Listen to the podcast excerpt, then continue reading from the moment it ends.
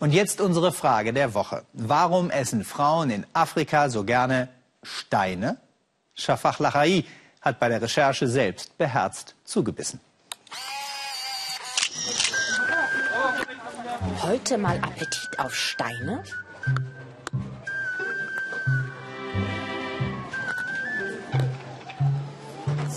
Es riecht toll nach Erde.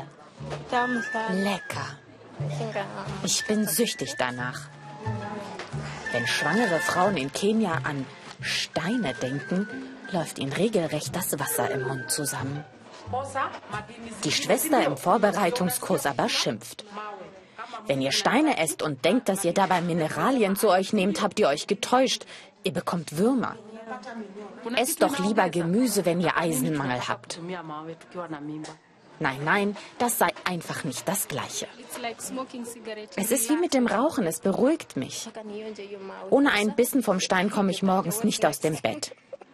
Ich könnte jetzt einen richtig großen Stein verdrücken. Was bei uns die saure Gurke ist, ist hier halt der Stein. Gibt sogar ganz normal im Supermarkt. Hier gibt es die Steine sogar fein säuberlich verpackt, und zwar in der Snackabteilung, direkt neben den Popcorn. Und hier steht sogar drauf, dass die roasted sind, also geröstet. Wahrscheinlich schmecken die besonders gut. Inmitten einer Bananenplantage werden sie abgebaut, die Steine quasi bio.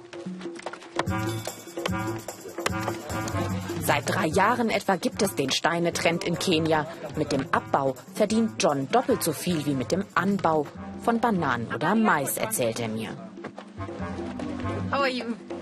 Und zum Glück seien die Steine nicht so schwer. Das sind ja keine Steine zum Bauen, das sind Esssteine. Die sind nicht schlecht, meine Frau isst die auch. Ich solle doch auch mal probieren. Die schmecken wie Kekse, sagt John. Like a biscuit. Okay, let me try. Na, das kann ja nicht so schlimm sein. It's not like a biscuit.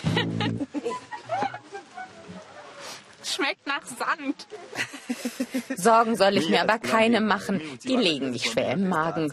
Und seine Kinder seien alles Prachtexemplare. Also so richtig konnte mir keiner die Frage beantworten, ob die Steine jetzt ganz ungesund sind oder gar nicht so schlimm. Den Kindern scheint es nicht zu schaden. Ansonsten gilt auch in Kenia, bei Risiken und Nebenwirkungen, naja, Sie wissen schon.